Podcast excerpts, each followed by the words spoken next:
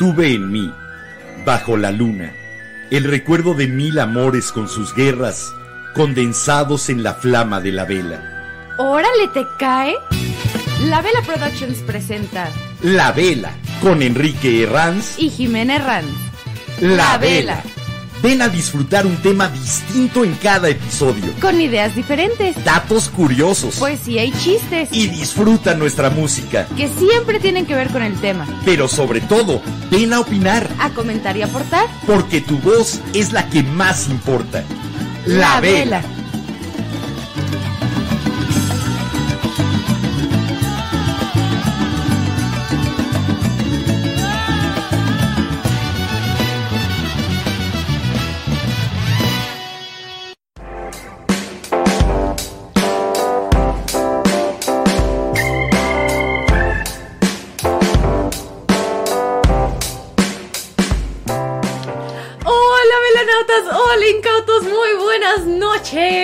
Feliz inicio de semana, qué rico. Y Jimena, hoy, Ya casi es viernes. como todos los días aquí en la vela, ya casi es viernes, aunque sea lunes y estemos arrancando semana. Cuando sobran exactamente 3 minutos de que faltaban 120 segundos para las 22 horas en la Ciudad de México. Eso quiere decir que la hora no importa. El ahora, eso es lo único que nos interesa. Este ahora en que ustedes nos brindan el honor y nos dan el placer de estar conectados a través de el micrófono y la cámara de la Vela Podcast.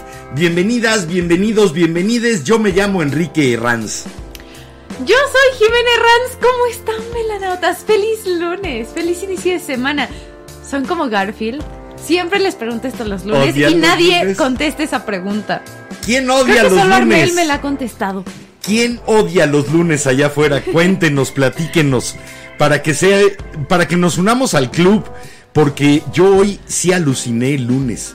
Es un lunes con sabor como de jueves, muy raro. No lo sé, yo, yo lo sentí muy de flojera. O sea, independientemente de que no dormía en casa, de que me fui de pijamada, pero aún así fue así como de no manches.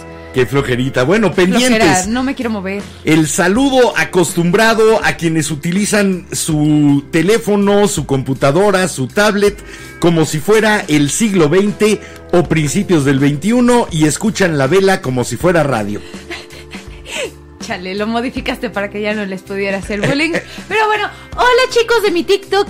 Acuérdense que solo les hacemos caso durante las rolas. Y hola chicos que nos escuchan como podcast. ¿Cómo están? ¿Cómo se le están pasando? Esperemos que disfruten este episodio. Y también un saludo a los de Facebook. Pásense a YouTube o a Twitch porque si no nos van a cortar de seguro. Oye, sí, platíquenos quienes nos están escuchando en alguna de las tantas plataformas de podcast en las que estamos subiendo todas las veces los episodios. ¿En cuál van? ¿Cuál Sí. se perdieron? ¿Cuál sí les gustó? ¿Cuál dijeron, nah, perdí mi tiempo Están escuchando, escuchando los nuevos, pero también se están poniendo al corriente. Cuéntenos, velanautas. Y también un saludo a todos los que están en YouTube, como siempre. También a los de Twitter y a tus. A mis twitchos y a mis tiktokos. A Y- tus tiktokos. Mis TikTokos. Y a los nueros. Un saludo a los nueros. Saludo también a los fans de Jimena que se anotan en el club del cual soy dirigente, que es Los Nueros. Ok, y un último saludo. Hola, abuela. Hola mamá. Está allá abajo en la habitación, así que para todos los que se preguntaban cómo está la abuela de la vela, está sana y bien. Sí. Ahí en su habitación viendo el programa, Comiéndose una queca. como eh, comiéndose una queca. Ay, qué rico, me dio envidia. Y ya solo nos queda una tortillina, Me así que si envidia. quieres tenemos que ir a comprar más. Hay que salir a comprar tortillas. Sí. Eh, o sea, ¿qué demonios estamos platicando las intimidades Nos de nuestra despensa? al día con, la- con los velanautas, con los ¿Y eso incluye las intimidades de la despensa? Sí. Ok, A ya ver, nos exhibiste. Les decimos siempre cuando tenemos hambre porque saben que no cenamos antes del programa, entonces Sí. terminamos con hambre y los últimos 10 minutos del programa es ¿y si vamos por tacos? Y es que si se- nos mandan tacos? Cenar antes del programa da soñito. Hoy podríamos estar hablando de eso, de si cenas o no cenas antes de tu trabajo. Sí. También de si te bañas o no. Podríamos estar platicando de si logras levantarte temprano o de plano es algo con lo que no puedes. También vamos a hablar del calor y del frío. Yo sí me puedo levantar temprano de la cama, pero no despertarme, porque no puedo dormirme temprano. Oye. Entonces sí puedo levantarme a las 6 de la mañana, porque me mantuve despierto toda la madrugada. De otra forma, difícilmente podría adaptarme a eso. Pero bueno, hoy vamos a platicar de esos pequeños detalles. Ay, Jimena, no le agarraste. De esos pequeños detalles, de esas pequeñas cosas que poco a poco vamos haciendo en nuestra vida y que nos permiten funcionar mejor en el entorno en el que estamos. Hoy vamos a platicar alrededor de una gran frase del gran pensador José Ortega y Gasset, pensador español que decía, yo soy yo y mis circunstancias. Ok. Y aquí las circunstancias son lo más importante en nuestro programa de hoy, porque son las que te llevan, te empujan, te obligan. Aparte creo que lo podemos ver muy claro en animales. Lo podemos ver muy claro en En todo. nosotros. Nosotros también somos animales, así que y tenemos la herramienta para el programa de hoy, la herramienta más potente, más poderosa, ¿Ah, más neta? importante ¿Me lo juras? de sí, la tenemos los seres humanos. ¿Es en serio? Que haya muchos que no la usan y entonces se andan agarrando a batazos en las elecciones de Morena. Eso es diferente. Pero ya. tenemos la herramienta más importante, más Estoy de- poderosa. estoy de acuerdo, pero no me hagas reír. Me tomé un, un trago de refresco hace rato. No quiero que salga. Sí, a ver si además en el cañón de Pachebel hay un geyser de refresco. Espera, algo había salido el, el Dr. episodio Pepper, pasado Hi- Dr. Pepper del Geyser. cañón de Pachebel y no me acuerdo qué otra cosa que dije. Tenemos que ir añadiéndole características a ese gran destino turístico visitado por tantos millones de personas que es el Cañón de Pachebel. Si ustedes son incautos y no conocen el Cañón de Pachebel, quédense en el programa y poco a poco lo van a ir conociendo. A ver, vámonos rapidísimo con los velanautas ¿Qué que ya nos están saludando por acá. Nos comenta Axel Reyes, excelente actitud, pero yo sí odio los lunes.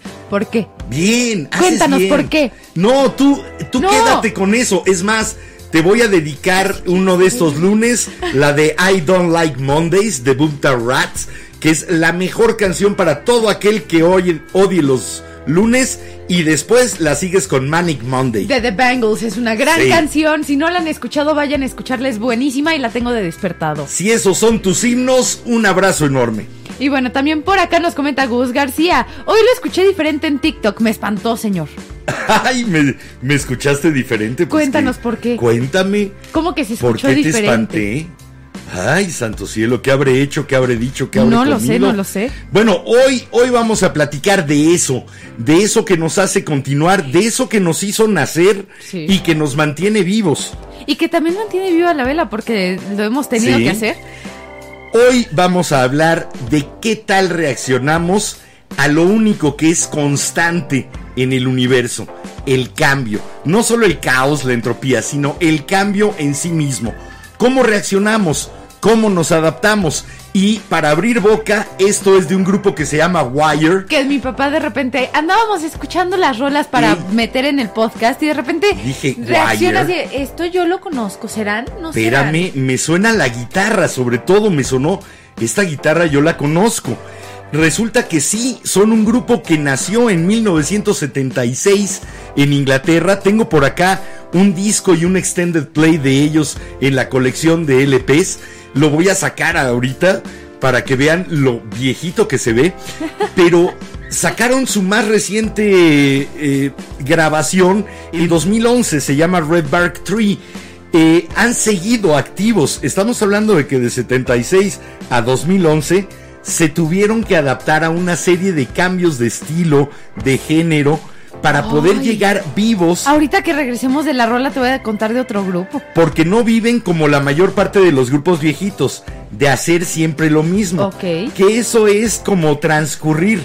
Este grupo Que es vive. más o menos lo que hacen los Rolling Stones, ¿no? Han, han hecho blues y rock and rollito toda la vida. pero siguen, pero siguen sacando nueva música. Eso sí. Y Wire es también lo que hace. Los invito a escuchar a Wire con esto que se llama adapt, adaptarse. Adaptarse o morir, y no lo dijo Darwin. Al ratito les voy a decir de quién sí es la frase. La de Darwin se parece, pero no es lo mismo. Vamos, escuchamos a Wire y ¡Venimos! ¡Y! Thanks.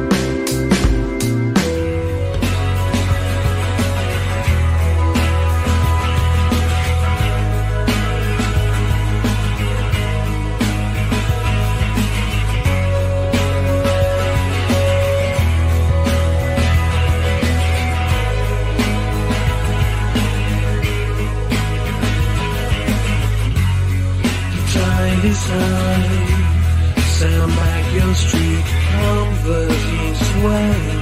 Channels meet. The torrent roars, banks are breached. Stay calm, be cool, apart at least. The brakes are on, controlled retreat, quick go slowly, up valve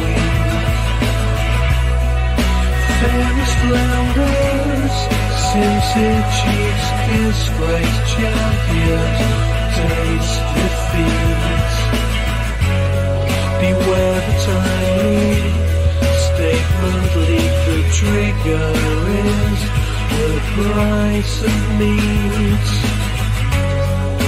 Barricade your first floor doors, evacuate your sick and born. Be larger picture, stronger deep, be good, be bad, be more elite. A prince of grace, a pint of peace in middle love, in Middle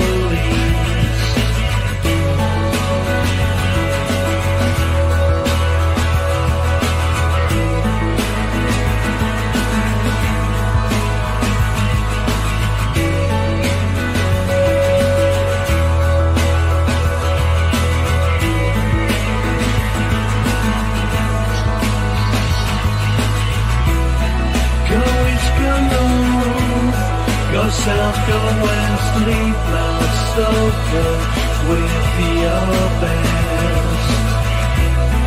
Adapt to change, stay unimpressed, adapt, check off to family.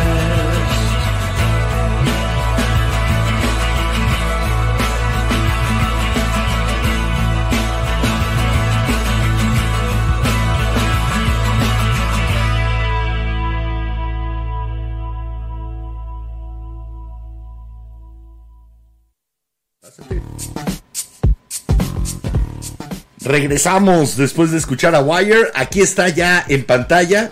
Ah, A ver, abre Ah, toma, por favor. perdón, perdón. Aquí está ya en pantalla este disco de Wire que se llamaba 154 154 que se lo compré al Capitán Pijama y eso lo sé porque tiene aquí un dimo.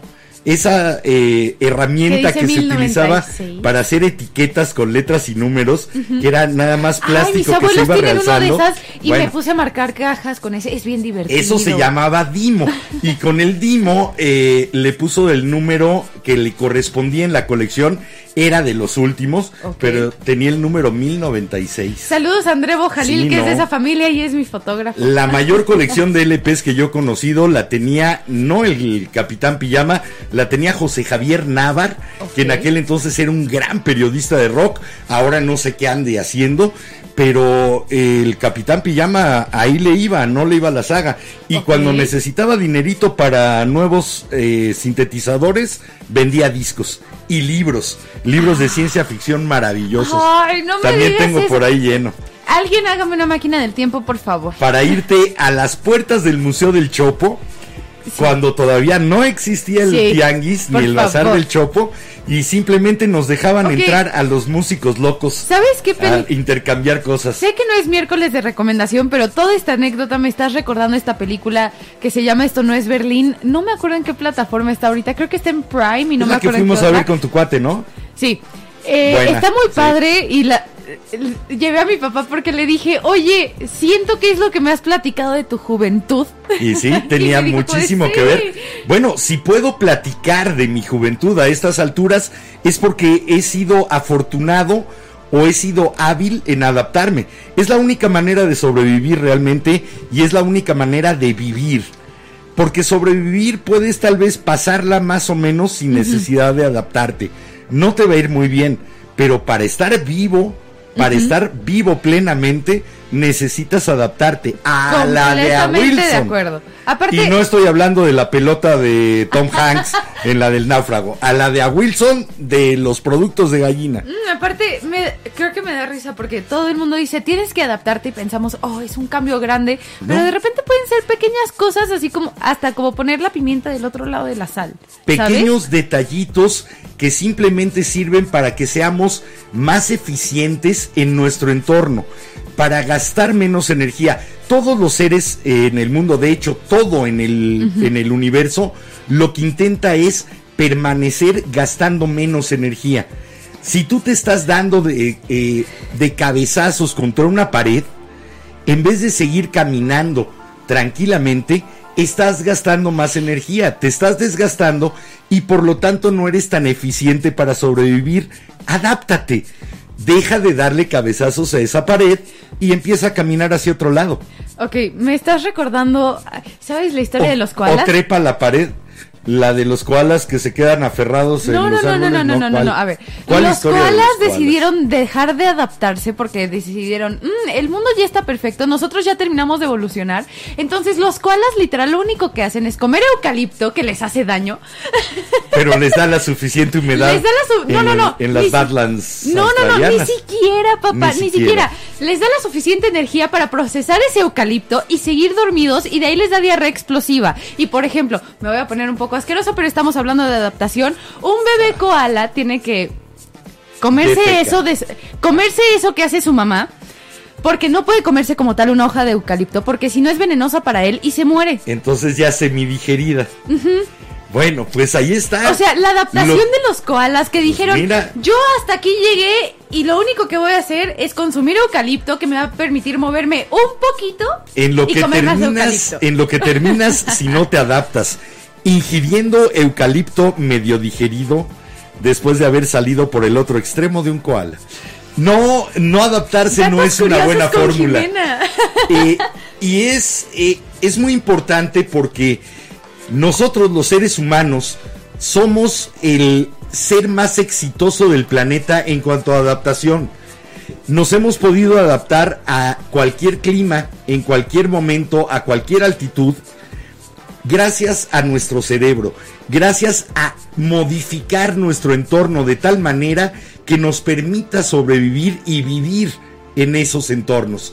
No solamente en entornos geográficos, también en nuestros entornos sociales, Sí. en diferentes lugares, eh, en diferentes lugares de la escala de poder. Ahora sí que creo que desde la escuela, desde que estaba Ujú. esa bolita de los populares y los rechas, que dices, ok, Desde estás más abajo en la escala. Bueno, el sí. momento en el que naces, tienes que empezar a adaptarte a la Sí. Mm. temperatura, a la alimentación, No, pero yo me a refiero a lo del escuchar social sonidos que, y que responder estabas- a ellos. Yo me refiero a lo del ámbito social que estabas comentando, que por ejemplo... Mucho antes, Bueno, en la familia que tienes, un pequeño ámbito social en el cual te tienes que adaptar, tienes que aprender a llamar la atención de esos seres que sí pueden moverse y te pueden atraer el calor o la comida o el confort o el cambio de pañal y entonces empiezas con el aprendizaje, empiezas a adaptarte Sí. y te adaptas porque cuando ves que se ponen contentos cuando tú haces una mueca, entonces la repites y eso se llama sonrisa. Ay, aparte... Ay, no me, no me platiques ahorita de niños chiquitos. Adoro a los niños chiquitos velanautas. Pero bueno, eso es lo que hacemos. Desde que nacemos todos, comenzamos a percibir nuestro entorno y ver cómo puedo funcionar mejor, cómo puedo conseguir lo que quiero con el menor gasto de energía posible, de la manera más eficiente posible. Y eso es adaptarse. Y yo les prometí que les iba a decir que la frase de adaptarse o morir no es de Darwin. Darwin lo que dijo fue que las especies que sobreviven no son ni las más inteligentes ni las más fuertes, sino las que tienen mayor capacidad de adaptación. Esa es toda la frase de Darwin en el origen de las especies. El que dijo adaptarse o morir, esa es una exigencia hoy en día, es H.G. Wells el autor de ciencia ficción de la Guerra de los Mundos, de la Máquina del Tiempo, el gran H.G. ¿En Wells? H.G. ¿De dó- Wells. en- ¿Pero en dónde? No sé si es en la Máquina del Tiempo o en la Guerra de los Mundos. Según yo es en la Guerra de los Mundos, porque según yo, en el episodio de Los Simpson que hicieron de la Guerra de los Mundos, que pues Springfield se vuelve loco y justamente es eso, según yo la us- usan esa frase, si no me equivoco. Es que es muy curioso Si no me equivoco. porque quien acuñó literariamente esa frase de adaptarse o morir sufrió una adaptación, una adaptación que le hizo un tocayo de apellido llamado Orson Welles, que hizo la adaptación en radio de la Guerra de los Mundos, una adaptación a radio que provocó pánico. Ah, justamente ese es el episodio de Los Simpson. eh, movilización de la Guardia Nacional en Estados Unidos por los reportes de las personas que decían es que yo escuché esto y entonces se movilizó policía, se movilizó Guardia Nacional, se creó un, Aparte, la pánico la por gente- una adaptación exitosa. sé. De hecho, ah, Orson Welles es de lo es de hizo una mejores- adaptación exitosa. Aparte, la estoy completamente de acuerdo, es de las mejores Sí. adaptaciones. Y ah, es una maravilla, te digo, el episodio de Los Simpson es de mis episodios favoritos de Los Simpson, porque se supone que llegan canguicodos. Sí, obviamente Pero- que son los extraterrestres y se encuentran con que está una narración de otros extraterrestres. Sí, sí, no, Ajá. pero me encanta, es un gran episodio y de hecho creo que fue lo primero que vi antes de enterarme de la Guerra de los Mundos y yo así que...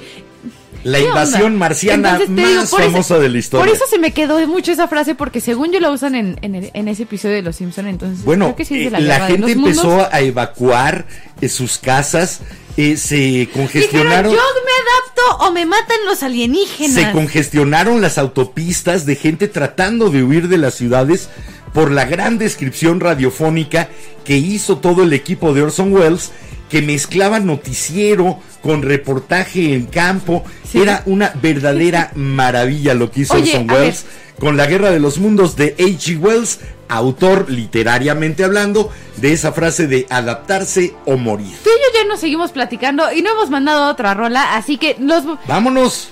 Primero que nada, tenemos por acá un comentario de nuestra queridísima Mahomushi que nos dice que nos quiere mucho, nos adora. Hola, Majito. Saludos al otro lado del charco. Es un placer saber que por allá en la madre tierra pues también nos están escuchando.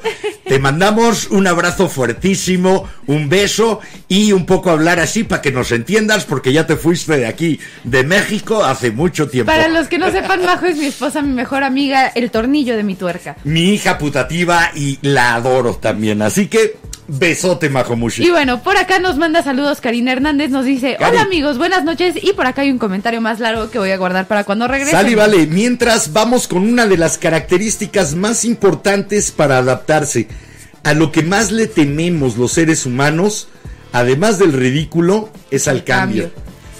Y cambiar cuesta trabajo. Y lo primero que hay que tener para cambiar, no, lo segundo, lo primero es la claridad para ver que necesitas cambiar. Sí, el diga, análisis. El, el análisis y digamos la iniciativa, por así decirlo. Eh, para después poder armarte De valor. de valor y cambiar. Eso se llama Courage to Change, y es de Sia, es de su película. de la película Music, que quiero verla ya, nominada a Globos de Oro con Jennifer Hudson. Yo Tiene también la quiero ver. de locura. A ver, ¿y si nos echamos al rato terminando le echamos el al rato. para cenar?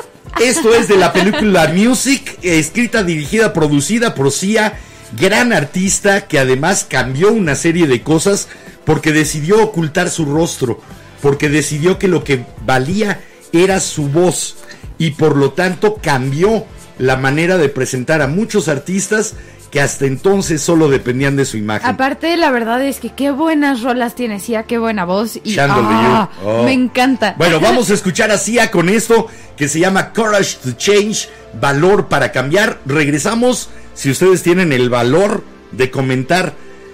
¿Se han podido adaptar? ¿A qué no se han podido adaptar?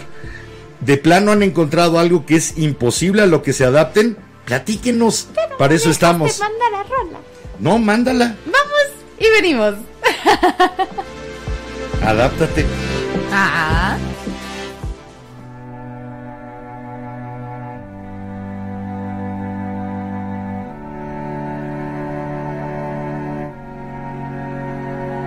World, I want to live you better. I want my life to matter. I am afraid I have no purpose here. I watch the news on TV, abandon myself daily. I am afraid to let you see it on me when it falls, when it falls. Pouring on the rain it falls, when it falls. Soaring to seeds of love and hope, love and love. We don't have to stay stuck in the weeds.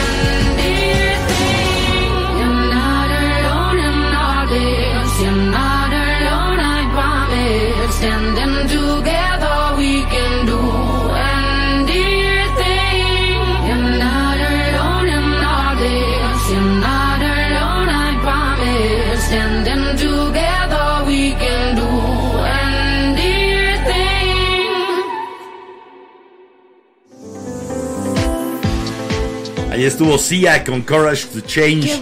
El valor para cambiar. A veces es muy difícil reunir el suficiente porque además los seres humanos estamos cableados de una manera muy rara. Lo que nos permite adaptarnos a cualquier entorno es que transformamos el entorno. Entonces lo primero que hacemos cuando hay un entorno que nos presiona o que es hostil o que nos exige una adaptación, tratamos de cambiar el entorno. Sí. Y ahí se nos van casi todas las energías. Adaptarse es para muchos el último recurso.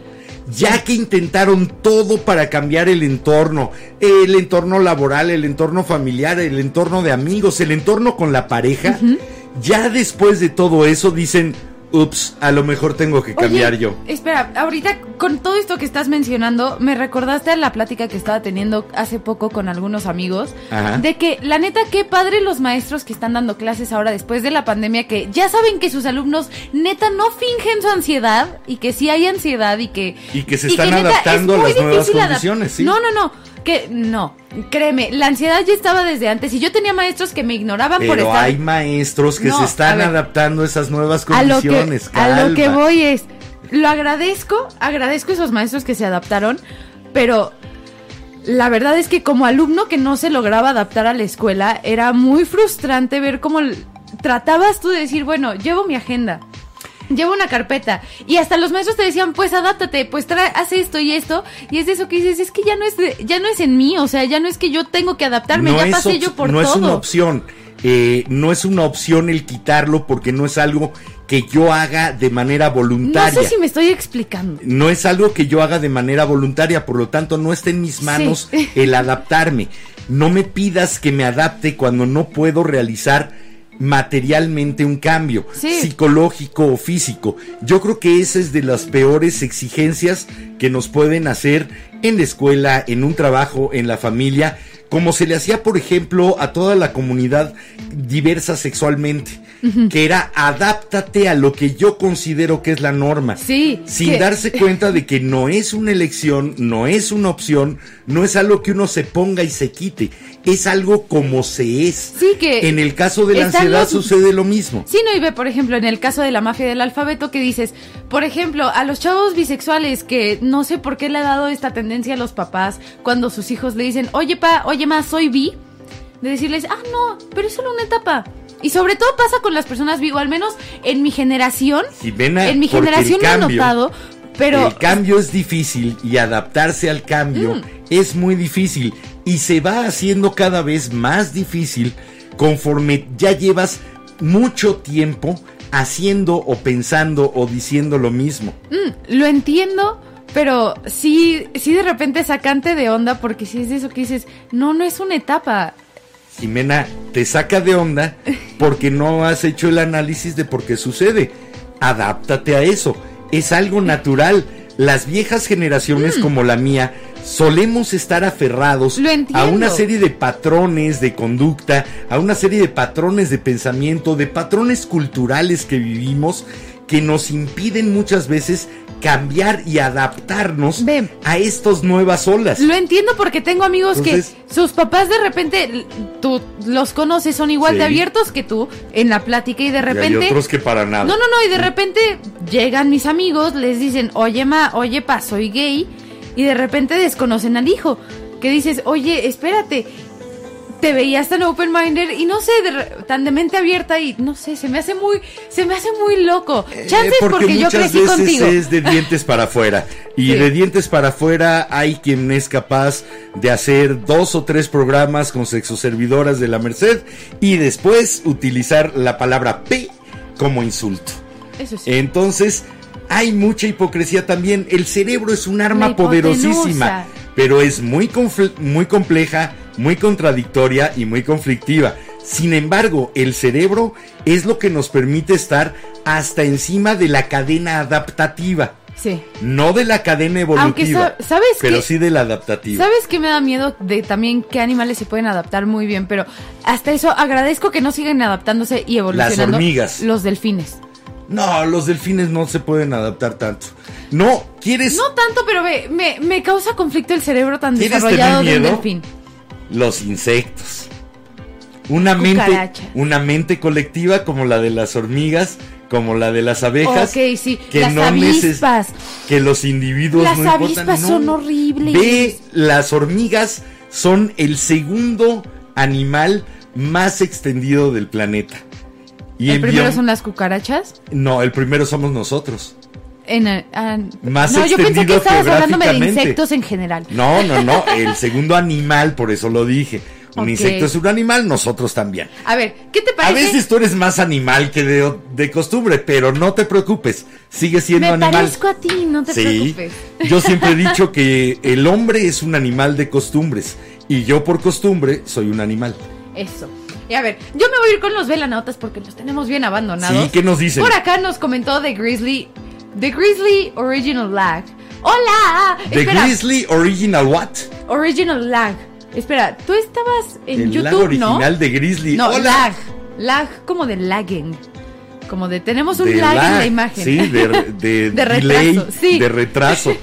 Ok, bonito, Pero, bonito ¿Tú user. estabas en YouTube antes o estabas en TikTok? Me suena tu user. No Se sé me de hace que en dónde. TikTok. Y bueno, también por acá nos comenta Gus García de que tu voz sonaba diferente en TikTok, entonces se pasó a YouTube para ver si eras tú. A lo mejor por la compresión que dan los micrófonos integrados, que es a través de donde sale el sonido en el live de TikTok que hace Jimena casi todos los episodios. Entonces, a lo mejor eso comprimió la Aparte, voz, le quitó graves, Tengo que es una buena parte que de no mi voz. funciona en mi teléfono. No sé por qué. No, pero la bocina no tiene nada que ver con el micrófono. Eh, Bueno, o sea, a lo mejor tiene algo que ver. Nada a que a ver. lo mejor es el stand, no lo sé. A lo mejor, ¿qué más Y dicen? bueno, por acá también nos comenta Karina que es alguien muy costumbrista, pero los cambios le agradan porque aunque asustan, esa cosquilla de contestar esa pregunta de ¿y si hago, y si hago ahora esto, qué pasa? ¿Qué le pasaría? encanta. Sí, hay que recordar que hay personas que dicen que quieren el cambio, pero siguen haciendo las mismas cosas. Hay que recordar que Erasmo de Rotterdam decía, pretender tener resultados diferentes haciendo las mismas cosas es la definición de la locura. Creo que Así que es de las cosas que somos contradictorios los seres humanos. Decimos, quiero cambiar para adaptarme, para estar mejor. Y sin embargo seguimos haciendo las mismas cosas Sí. y pretendemos que exista un cambio, ya sea en nosotros o en el exterior. Imposible. Para cambiar hay que cambiar, Sí. no hay de ostra. aparte, o sea, si es bien difícil. Para andar en bicicleta hay que subirse una bicicleta. Pues bueno, lo Y te mismo. puedes caer, pero te tienes que parar. Y bueno, estoy de acuerdo con Karina de lo de la pregunta de, ¿y si hago- ahora hago esto, qué pasa? A mí me Sí. encanta de... Mi papá me enseñó y desde pequeña de- a no perder oportunidades y la verdad es que creo que la única oportunidad que tomé y perdí, pero no por voluntad propia, sino por la pandemia, fue el irme a vivir a El irte California. a vivir a una camioneta en California. Pero sí hay que eh, reconocer cuando el entorno cambia y te presenta una nueva oportunidad para poder tomarla. ¿Qué? Hay gente que se le pasan las oportunidades a los lados porque no es capaz de darse cuenta de que su entorno cambió. Que ve, Y de reconocer que por ahí eso que parecía una pared ahora es una puerta. Creo que tuvimos algo colectivo, sí, eh, de un cambio colectivo todos con la pandemia. Obviamente a todos nos afectó diferente, ¿no? Pero Claro. Al principio creo que todos estábamos en esa laguna de decir, ok, son dos semanas y solo son dos semanas, entonces, ok, hagamos cafecito de TikTok y ok, dos semanas de ejercicio y no sé qué. Tratando de Y adaptarnos. la verdad es que fue, era muy divertido porque estábamos todos adentro de nuestras casas diciendo, chale, quiero salir, quiero ver a mis amigos y era el decir, Zoom no es lo mismo, House Party, por mucho que tengas para que juegues uno, jugar dardos, no las es lo mismo. circunstancias, en una lucha entre tú y las circunstancias, el 99% de las veces van a ganar las circunstancias. Sí. Por lo tanto, lo único que te queda es aprender a adaptarte a ellas.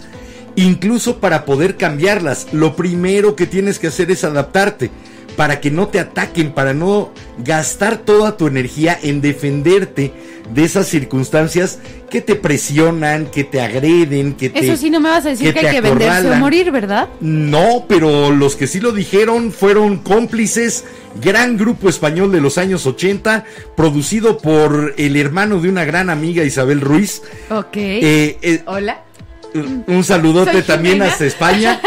Un saludo a Nacho Viceras, a Isabel Ruiz. Eh, gente con la que conviví en los años 80 intensamente y que nos trajo esto cuando apenas era un cassette que habían sacado del estudio para ver qué tal sonaba. La batería que revolucionó en mucho lo que es el rock español de los años 80. Cómplices y el norte. Esto es de cómplices de su disco Manzanas y se llama Venderse o Morir. La única ley aquí es venderse o morir. Yo creo que no. Siempre hay otra alternativa, adaptarte de otra forma. Venderse o morir es, ok, voy con la corriente, pero ¿hasta dónde aguantas ir con la corriente? ¿Hasta qué momento dices, hasta aquí llegué, ya estoy cerquita de la orilla, ya me adapté a esto, pero ahora me puedo salir? Eso sí. Venderse o morir, cómplices, aquí en la vela. Vamos y venimos a leer sus comentarios, velanautas. Majo, ahorita te contesto. Oh.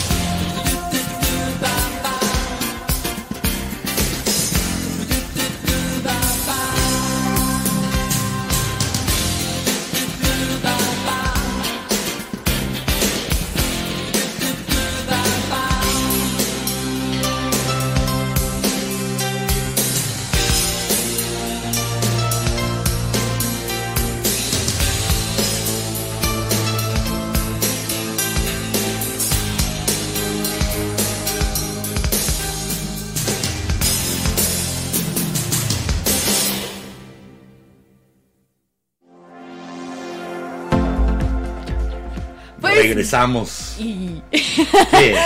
Yo quería regresar. Regresa. Mm, Pues bueno, eso fue venderse o morir de cómplices aquí en la vela. Y vamos con ustedes, velanautas. Sí, vámonos directamente con lo que dicen ustedes, que ya saben que es lo más importante para el programa, porque ustedes muchas veces empujan el programa hacia lugares insospechados y nos obligan a adaptarnos. y eso es, es muy, muy- divertido. La verdad es que sí lo disfrutamos mucho porque de repente nos salen con temas dentro del tema que de repente Claro. decimos, yo no sé nada de este Claro. tema. O, sea, Oye, podríamos hablar de las adaptaciones de los libros a película. o salimos como Laurita Magaña que nos dice, yo no sé nada de este tema porque de repente Sí. no sabemos nada de Y eso. órale, platíquenos ustedes. Así que gracias de veras cuando ustedes escriben, eh, hacen que este programa cambie y nos hacen que estemos vivos y alertas, adaptándonos a lo que ustedes nos están llevando a hacer. Ustedes nos cambian el entorno y eso, eso es lo principal. A ver, ahora sí voy con ¿Qué los velanautas. Por acá nos comenta Gus García que como dice Bear Grylls, adaptarse, vencer, sobrevivir. sí. Eh, eh, que después, bueno. reutilizar y reciclar. ¿Ya vieron las tomas de, de Bear Grylls haciendo sus programas ahora con la pandemia en una pantalla verde? No. Eh, está muy bonito. Ay, y a mí se me fue programarle a los velanautas un video. al, al verde impresionante de la pantalla. prometo subirles ahora que terminemos el episodio porque no lo agendé, un video que mandó mi papá. Eh, encontramos a un guitarrista maravilloso que tiene una rola que se llama Adapt, adaptarse, eh, pero dura ocho minutos y es solamente guitarra y caja. Está bien eh, rica la caja de caja peruana. Una maravilla, de veras. Eh, entren al grupo a la luz de la vela Al y rato véanlo al rato que lo publique Jimena, que es la community manager. Yo le aviento lo que hay y ella publica. Y bueno, por acá nos comenta nuestra queridísima viscondesa del altísimo Tiziapón, Canexos, Conexos, etc, etc, etc. Gracias. ¿Y qué dice? Nos comenta buenas noches, Jim, comadrita Spooky, tú y Nivelanautas. Y también nos comenta por acá que hace exactamente 28 años estaba intentando hacer nacer a un mijo que decidió no dar su primer bocanada de aire el lunes. ¿Qué tal? Decidió no darle el lunes y apareció hasta el martes la primera bocanada. Ya me dejaste preocupado. Decidió no darle el Pero, lunes. ¿feliz cumpleaños al mijo? Feliz cumpleaños, no. pero- Ahora sí que un abrazote al, al pequeño delfín de la viscondesa. Pequeño. 28.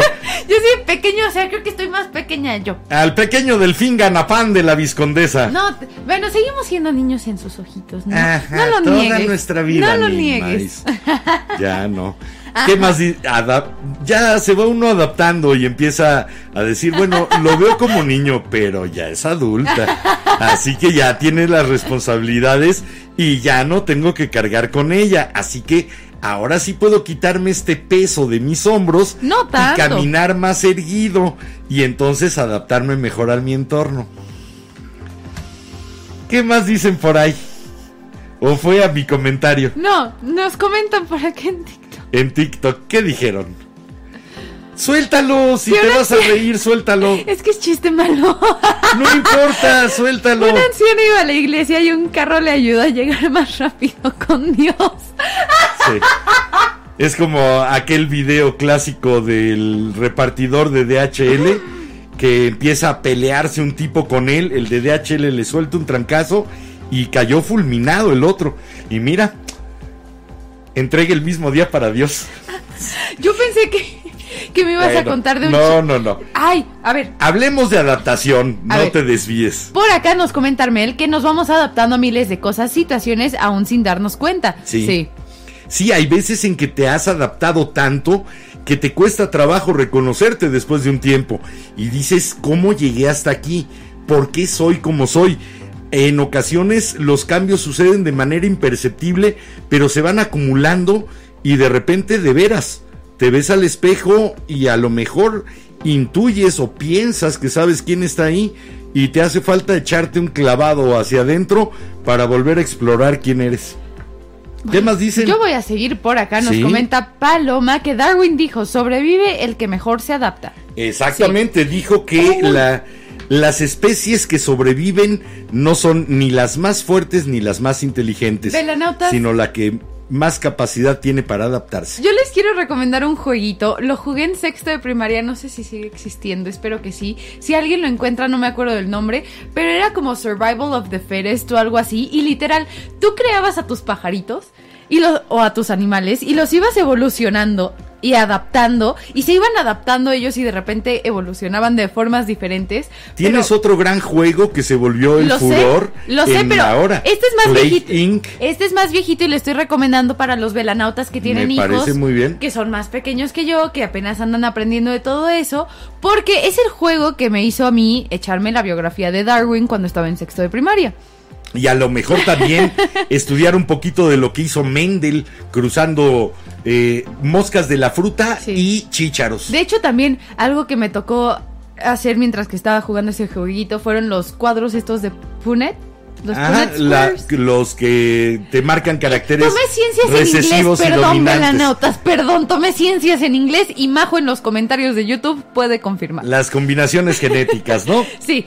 Bueno, eso. eh, que precisamente fue lo que estudió Mendel, el padre de la genética. Oye, a ver, Y yo- la genética tiene mucho que ver con el tema de hoy y sobre todo los mutantes. Sí. El que cambia de manera radical a veces es el que mejor se adapta A ver, a yo, las nuevas condiciones. ya saben que a mí me encanta traerles datos bien curiosos, a veces medio asquerosos como el de los koalas, pero, Ese fue bastante cerdo, pero bueno. pero ahí les va otro.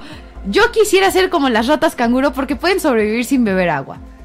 En toda su vida, sí. eh, ¿De dónde obtienen la humedad? Porque eso es Eh, lo obtienen curioso. toda la humedad que necesitan de las semillas que llegan a comer.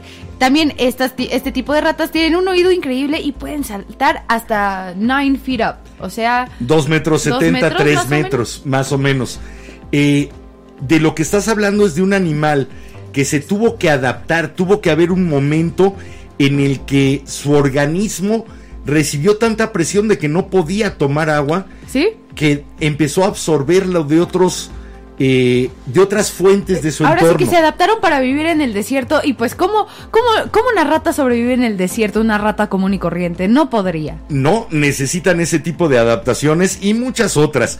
Todo animal que tenemos todavía eh, en la actualidad se ha tenido que ir adaptando. Sí. Eh, a mí cuando va a Los sonar un poco cruel, pero cuando me dicen, híjole, pobrecitos los osos polares, porque se está acabando su entorno, perdón, es otra presión ambiental a la cual hay que adaptarse y si no tienen la capacidad de adaptarse, se extinguirán.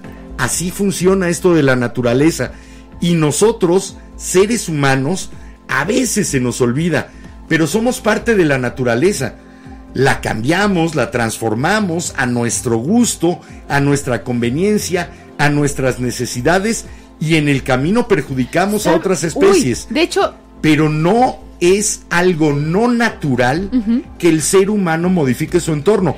Para eso está hecho nuestro cerebro. Sí, lo sé. Para ayudarnos a modificar todo el entorno. ¿sabes eso sí que se me hace triste de nuestra parte de los humanos? Las palomas. ¿Alguna vez has visto un nido de palomas? Literal están hechos de pura basura, ni siquiera es un nido de pájaros, literal. Qué bien adaptadas, ¿no? No, y sabe, ni siquiera. Y por algo son tan ver, exitosas no, en la ciudad. Por favor, no me interrumpas, déjame Ah, terminar no, me, con mi dato curioso. me preguntaste que si he Déjame terminar mi dato curioso. Entonces, preguntas retóricas a otro lado. Yo siempre respondo. Chale. Pero bueno, las palomas son así porque nosotros las hicimos así. Nosotros teníamos las palomas tan, digamos, ¿No? Sí, los humanos abandonamos a las palomas de cierta forma y por eso las palomas son tan idiotas. No, las palomas, mm, para empezar, no son idiotas. Ahora que ya se haya vuelto plaga y que No, pues haya sido las la palomas son de los pocos animales que aprenden de la experiencia ajena. Una paloma que observa a otra cómo abre el tapón de una botella, esa paloma aprende y lo hace. Muy, muy pocas especies son capaces de aprender de la experiencia te- ajena. le- se los Así voy a que publicar. idiotas no son. No, no, no. La otra, perdón, te contesto. A ver, contesta. No, nosotros no hicimos así a las palomas. Las palomas, para adaptarse al cambio de un entorno, se adaptaron con esos avances. Voy a utilizar lo que hay. Ya no voy a utilizar ramitas porque hay pocas, pero hay basura que me calienta más que me permite que tenga mayor resistencia a mi nido, uso una envoltura metálica y Luego te entonces estoy el- aislado. No, Luego no, te voy a enseñar el artículo porque a mí me interesó mucho. No me acuerdo ahorita, también lo leí hace más de dos años. Ratas, cucarachas Pero- y palomas, las reinas de la adaptación. Eso sí, de, de hecho, Después de los eso nos lo enseña. Bueno, eso yo lo vi desde la película Encantada de Disney, cuando está en Nueva York la princesa y sale. "Ah, ah, ah". Convivir Y lo en la que- ciudad. no, no, no. Y todo, lo único que llega al, al departamento son palomas, ratas y cucarachas que le ayudan a limpiar. Y no sé, se me hace muy divertido porque sí están en todos lados y son de lo que mejor y se se ha han convertido en animales exitosos dentro de un entorno que les ha ido imponiendo una serie de presiones a las cuales se han adaptado de manera Eso perfecta. sí, ¿sabes qué bueno. adaptaciones no me gustan? Por ejemplo, los pugs. Y, y, y a quien No, tengo un ahí no es una adaptación. Y aquí, mm, lo sé, o sea, es más, los, los hicieron así por moda, pero me duele ver un pug. Porque de cierta moda, de cierta moda, de cierta forma sí se adaptaron a como los humanos los queríamos, pero No. pobres pugs. No hay una adaptación, hay una modificación, Bueno, modificación. genética a través de las cruzas para dar determinado resultado. Ahí no hay una adaptación de, de la raza, no hay una adaptación de la especie. No hay el me adapto para poder estar mejor y vivir mejor así. Eso ya es Sí, no, o otra sea, cuestión. bueno, ¿Te que- acuerdas el que hicimos de genética? Sí. Bueno, escúchalo de nuevo. Ah, Mientras sí. vamos a escuchar Es que más tiene música. ya un ratote. Esto, esto es algo que me quedé con muchas ganas desde hace rato de leerles. Es un proverbio alemán. Se los dejo para que lo piensen en lo que escuchamos a Harry Styles. Ay, no lo spoilees. Chale, no puedo anunciarlo No, siquiera. es mi novio. Bueno, vamos a escuchar a Harry Styles con Keep Driving. Ya les explicará Jimena después. Pero para que lo puedan pensar mientras lo escuchan, está este proverbio alemán. No existe el mal tiempo, solo la ropa inapropiada. Bueno, eso habla de la adaptación. La adaptación es la inteligencia para tener la ropa apropiada para el tiempo que le, eh, que le está exigiendo. Eso es adaptarse. Sí, No existe el mal tiempo, solo tener la ropa inapropiada. Y bueno, ahora sí nos vamos a ir con esta rola de Harry Styles, del amor de mi vida, que quiero que se case conmigo. Harry Styles, si escuchas esto, cásate Sí, conmigo. seguro, como llegamos a Inglaterra y le iba a A llegar. lo mejor Ajá. no lo sé. Y se lo van a traducir. A lo mejor no lo sé. Harry Styles, Marry Me. Explica por qué trajiste esta canción que vale la pena. Esta rola, la verdad es que es buenísima. Mejor les explico regresando. Ok, ¿O de mientras escúchenla. Es una gran canción, la escuché y me gustó en todos los conceptos, rítmico, melódico, eh, en la composición, en, En, la conclusión, letra. mi papá me dijo, veras, qué buena rola es, pero es bien cortita rola. porque dura dos minutos con 17 segundos. Sí. Pero si ustedes están en una relación, a lo mejor se han preguntado esto. Lo repite varias veces Harry Styles. Should we just keep driving? Y pues, Seguimos nomás adelante porque sí, o le vamos a hacer caso a los ruidito. ruiditos, a la llanta que se bajó, a Al que no le funcione el radio. ¿Nos detenemos o seguimos manejando? esto se llama Keep Driving de Harry Styles aquí en la vela y regresamos a leer sus comentarios porque ya los empecé a leer. Vamos y venimos.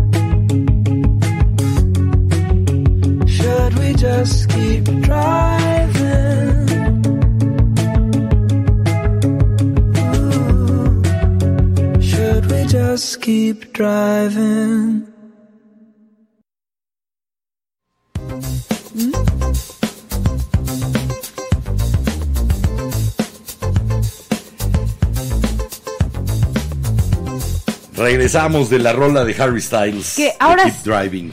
Eh, Qué buena rola es, ¿no? Qué la verdad es que creo es que todas las rolas que, rapidísimo, todas las rolas que les he traído de este disco de Harry Styles son buenísimas, sí o no. Y ahora sí, el porqué de la rola. Una ¿no? de las que- una de las cosas eh, más difíciles que hacemos como seres humanos es adaptarnos a una pareja. Finalmente, nuestra familia es la que nos da una serie de patrones culturales, de pensamientos, de formas de hacer las cosas. Entonces es un poco más fácil adaptarse a esa familia a la que de repente llegamos. Pero con una pareja es alguien totalmente ajeno, normalmente, a tus patrones de pensamiento, a tus reglas de conducta, eh, que existe una enorme atracción, que existe una enorme afinidad, pero que hay muchísimos pequeños detalles y grandes detalles Sí.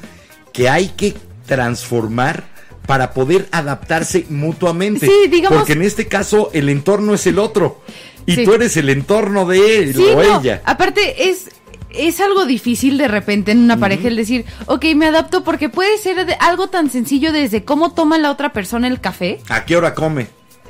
Exacto, de qué hora come, a qué hora se duerme, si se ¿Le baña en la mañana o en la no? noche. Bueno, o pueden ser cosas ya realmente mucho más profundas. Sí. Uno de los temas que suele dividir es la cuestión del manejo del dinero. Yo también Y es difícil adaptarse a cómo lo hace otra persona. veo otra cosa que me he dado cuenta que es difícil adaptarse cuando las personas tienen diferentes, eh, digamos, sistemas de creencia. Sí, no, fíjate que eso Ah, en mi algún- experiencia no es difícil. Fíjate que en mi experiencia con algunas de las personas con las que he salido de repente sí, porque es como de, oye, o sea, sí te puedo acompañar, pero no Bueno. esperes que esté como tan involucrada en eso. y de Fíjate que repente sí y sí, no. se me han, sí se han enojado. Yo lo que no he observado es si es más difícil que dos personas que creen en algo distinto se adapten a una persona que cree en algo y otra que no, como me pasa siempre. Eso sí. Porque nunca he tenido una novia o una pareja Ve, atea. yo tengo, o sea, yo tengo amigos que son más grandes que yo, que ya se- hasta están casados, que tienen... Qué horror. Ay, sí, ¿verdad? Guau. Amigos ya más grandes que yo, que ya están en sus treinta y están tantos. casados. Pues sí, están en sus treinta y tantos. Hasta hicieron esas cosas Sí. raras de los adultos. Se casaron. ¿Y cuál ha sido tu observación con ellos? que, por ejemplo, algunos de ellos que sí tienen diferentes creencias, Digamos un católico, una judía, sí. algo así. Algo así, de hecho, sí se llevan bien. De repente como que les cuesta como coordinar algunas cosas o el decir, a ver, si vamos a hacer boda, ¿cómo le hacemos para poder complacer a tu familia y complacer a mi familia? Pero como que pueden llegar a ese punto medio y también en TikTok se ve mucho, al menos en el lado de TikTok en el que yo estoy, me tocan muchas bodas de chavitas estadounidenses, sí, chavitas estadounidenses que se casan con chavos de Middle East. De, Ajá, de Medio Oriente. Medio Oriente, gracias. Con musulmanes. O Híjole, viceversa, o al sí revés, les o, diría, o chavos con chavas. aguas, pregunten primero No, no, si no, a ver, su chavo no te preocupes. vive de acuerdo a la Sharia o no, porque No te preocupes, son, o sea, son de las chavas que comparten toda su vida en TikTok de que, a ver, hicimos la boda así, pues con la familia de mi chavo me tengo que Pero portar que así. después terminan como la mexicana que estaba trabajando para el Mundial de Qatar, Es hermana de una hermana de una ex compañera tuya, de la Shetecat. Sí. Bueno, pues después pueden terminar así, lamentablemente. No, no, no, no, no, en este caso no, pero la verdad es que a mí se me hace muy bonito porque las parejas que empiezan a documentarlo en TikTok, que de repente dicen, ah, bueno, pues nosotros hicimos nuestra boda por la iglesia, pero tuvimos que llevar a toda la familia hasta, no sé, a Medio Oriente, a X ¿Sabes lugar en es específico para más- la otra boda. y ¿Sabes es qué es lo que creo que es lo más difícil eh, en cuanto a la adaptación en una pareja? Que la comenzamos una vez que ya formamos la pareja. Nos vamos Sí. enterando de a qué nos tenemos que adaptar. Normalmente, cuando estás enamorando a alguien o alguien te está enamorando, muestras tu mejor ropaje y tu entorno más agradable. Sí. Cuando ya tienes una pareja, ya no te sirve usar esa máscara, empiezas a ver un poco más atrás de la máscara. Sí, uh, y por lo lentamente tanto, va- se va comienzas a ver toda una serie de características que dices, pues esto no me parece demasiado bien, pero así es. Entonces me adapto y cambio y me transformo para acomodar esa forma de ser, o la trato de cambiar, o la hablo para poderla cambiar entre los dos, o me voy. Sí, Porque hay cosas que Sí. tu pareja, y yo creo que eso es muy válido, el poderle decir a, a tu pareja de ese momento, no, en esto no voy a cambiar, sí. esto no quiero cambiarlo, hay esto es que- esencial de mí y por lo tanto no lo voy a adaptar a que te sea agradable o cómodo. Este soy yo Sí. o esta soy yo. Sí, no, y de hasta- repente. y ahí sí no voy a transigir. Y puedes, sí, terminar con la pareja Sí. o terminar con una pareja más fuerte. Eso sí, pero ahora sí que las parejas de repente es muy difícil, aparte, no sé, al menos con mis amigos me ha tocado que me preguntan así, como ¿cómo le puedo decir? Y es así, ¿cómo le puedo decir a mi novia, a mi novio, a mi novia? Que me molesta algo y es así, pues díselo. Llegas y les dices, Llega y me dile, molesta Oye, nos este podemos algo. sentar. Sí, oye, me molesta este algo, y ¿qué aparte, hacemos? Eso sí. Sí. no le suelten el típico, tenemos que hablar, porque obviamente Eso van a hacer- predispone. Exacto, Sí. van a hacer que le entre la ansiedad y que sea de, me va a cortar, ya la cagué, se dio cuenta de esto. No. Vamos mejor- a pelear. Exacto, que dices, no, a ver, oigan, nos sentamos, platicamos. A ver, fíjate, me molesta esto, entonces, ¿cómo le podemos hacer para que ya, para estar los dos cómodos y en un punto medio? Otro tema, ¿cómo hablar con tu pareja? Ay, de no te preocupes, yo te enseño, se- me la está Ajá. enseñando mi psicóloga. Ajá, la teoría. Ay, después me platicas la práctica. ¿Qué más dicen los velanautas? Perdón. Ay, después me platicas. ¿Qué más dicen los velanautas? Disculpa, disculpa. A ver, por acá nos comenta Dani Shaforostov. Hey, ¿qué onda? Vengo de TikTok. Hola, bienvenido. qué bueno que estás Bienvenida, aquí. bienvenido, bienvenide. Porque no sé, no sé tus Dani. pronombres. ¿Quién sabe? Pero Ay, mira, yo de Dani me hubiera ido, hola, ¿cómo estás? Y ya. yo también. ¿Qué Pero dicen? Le quería dar la bienvenida. ¿Qué más dicen Nos por ahí? comenta Roberto por acá que al final todos seremos antropomórficos interactuando entre sí como en BoJack Horseman. Oh, qué buena Bueno. serie, pero no, por favor, no, No, nos comp- no comparemos la vida con BoJack Horseman. Todos tienen muchos problemas ahí, todos deberían de ir a terapia y todos lo sabemos. Bueno, eh, sí, no, espero no terminar siendo un caballo antropo- antropomorfizado. ¿Qué más dicen Nos por ahí? comenta por acá Iván Romero que él piensa que siempre el cambio está en nosotros, pero no necesariamente debemos adaptarnos a como otros nos dicen. Si te entiendes y cambias tú mismo, puedes cambiar tu entorno. Eh, yo estoy de acuerdo, cambiar para que otros estén satisfechos es una de las cosas más ingratas y menos satisfactorias y menos productivas que puedes hacer. Mientras no cambies porque es una necesidad tuya, porque la presión del, eh, del entorno o la presión interna que traes tú mismo no te lleve a decir quiero cambiar esto o necesito cambiar esto, no va a funcionar. Cambiar para lo que los otros desean, pues tal vez los satisfaga a ellos. A ti te va a dejar en el mismo lugar o uno todavía peor. Bajo otra máscara más o bajo otra capa de pintura que no deje que vea que se vea tu color verdadero. Oye, ya no le conté a los velanautas por qué traje a Harry Styles y ya solo van a pensar que es una canción bonita. Bueno, con- Le pusieron platícalo. atención a la letra, velanautas. Si no, eh, Harry Styles lo que dice es que se escucha un ruidito en el coche. Digamos, usa un coche como la metáfora, como metáfora para una relación. Y de repente, pues sí, va con la pareja en el coche y están platicando de que, ay, sí, el café para los dos, el desayuno para los dos. Y hasta las noches de pasión entre los dos están muy padres, pero se escucha un ruidito, entonces. Eh, lo, lo checamos o seguimos manejando y Nos, en una nos relación orillamos y revisamos de y dónde viene. Creo que en una relación siempre es esa la pregunta de, ok, esto me molesta, pero ¿cómo le hago para decirle a la persona que esto me molesta o que esté este ruidito a- y que si molestando? algo le molesta a cualquiera de los dos, va a terminar molestando a todo lo que es la relación que es ese coche. Exacto. Ese coche que los lleva a los dos Aparte juntos. de un ruidito, así de un ruidito chiquito puede convertirse en que el coche literal se caiga a pedazos. Sí. Que dices, sí, O la verdad estampe. es... Exacto, que dices, la verdad es que si, si ustedes escuchan un ruidito en ese coche y dicen, "Mm, no lo reviso, mejor sí revísenlo. Porque la verdad es que es mejor arreglar ese ruidito chiquito, arreglar todo un coche. Ahora hay gente que o no le hace caso o tiene demasiada prisa por seguir adelante cuando que realmente le suben el volumen a la música para ignorar el ruidito y, y no solo hay- existe la música. Y no hay una línea de meta, ni hay un tiempo, no vas contra reloj. No tienes que llegar a determinada hora al punto y no hay ni siquiera un punto al que tengas que llegar, simplemente estás manejando. Entonces, sí, poderte dar el tiempo de orillarte y lo primero que tienes que hacer cuando cambia tu entorno, analizarlo, observarlo y pensar. Después de observarlo, pensar y analizarlo, entonces tal vez tengas la ruta para poder decir esto es lo que hay que cambiar para adaptarnos y continuar de manera mejor.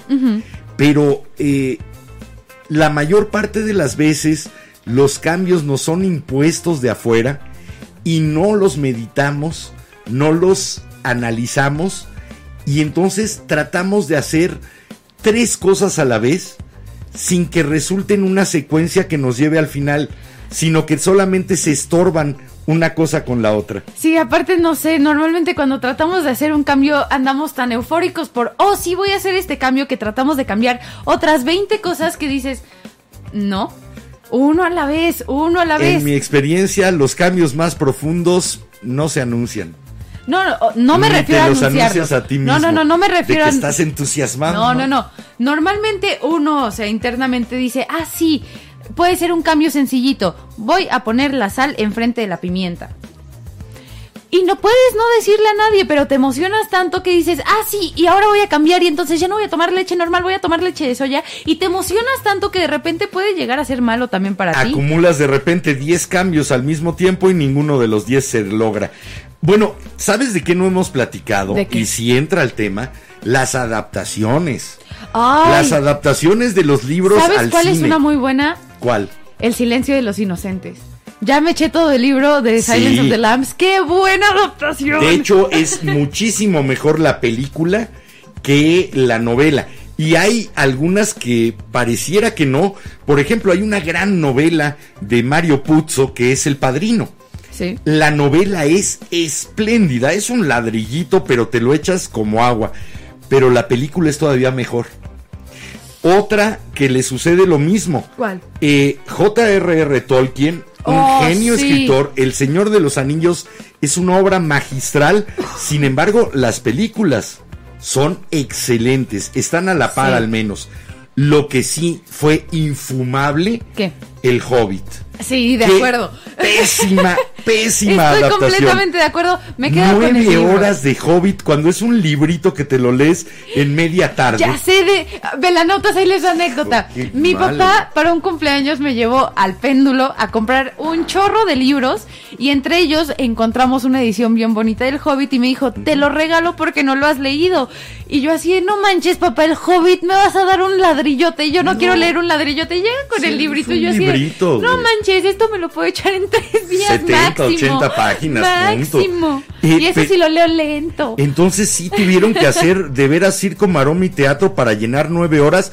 Un poco lo que pasó con Game of Thrones. Ahí tienes otra gran adaptación de los libros de otro RRR, George RR Martin, eh, los de A Tale of Fire and Ice. Ah, Game of Thrones.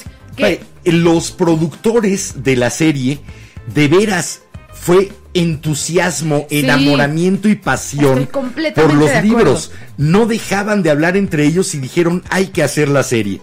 Sin embargo, los libros dieron hasta cierta temporada. Sí, y la verdad es que las temporadas de, de cuando ya no hay libro para adelante son Bien fácil. lo peor.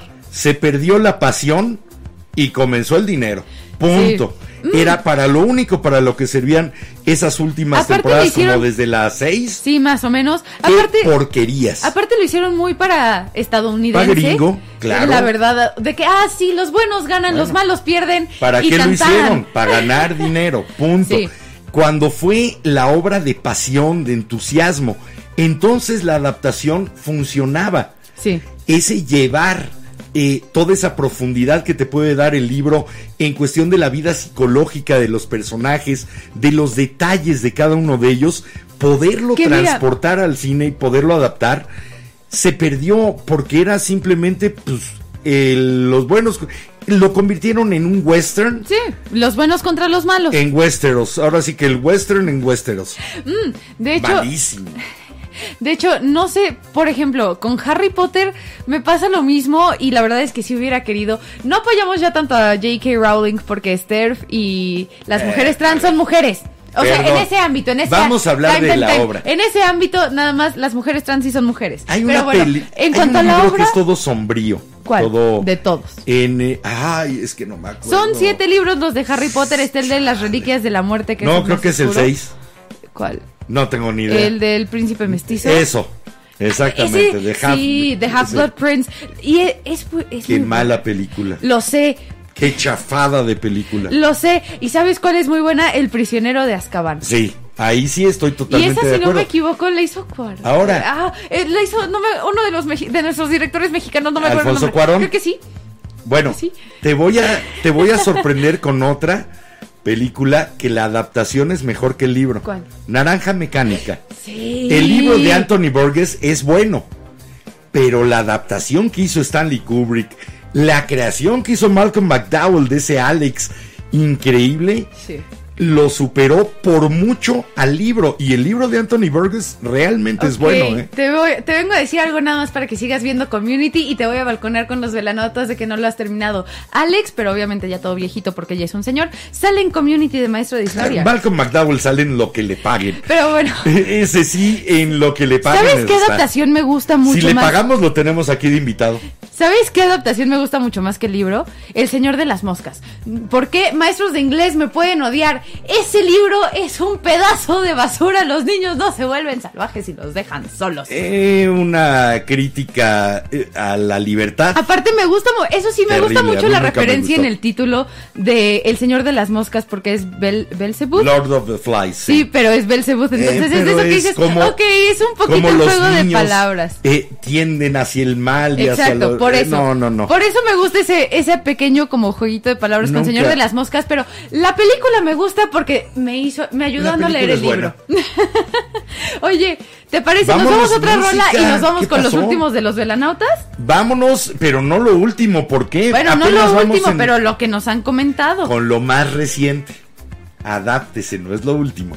Nos vamos a escuchar esto que en el coro dice, puedo cambiar, puedo cambiar, no, no puedo, porque estoy aquí en mi molde Y es una y no lo logro romper. La verdad es que es buenísima y si ustedes Sí. estuvieron en escuela bilingüe, sí, sus maestros les hacían llenar la- la- las palabras faltantes con esta rola. No, no es Lemon Tree, no se preocupen, pero es otra No, de pero esas. es una delicia de rola que yo tenía unas ganas enormes de meterla a la vela y al fin estuvo el pretexto.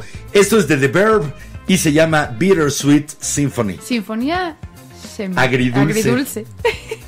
La vida es una sinfonía agridulce y hay que adaptarse a ella y no sorprenderse tanto por los sabores y simplemente disfrutarla Pues y cambiar. Vámonos con esto de The Verb que se llama Bittersweet Symphony. y regresamos aquí en la vela a leer sus comentarios. Casi me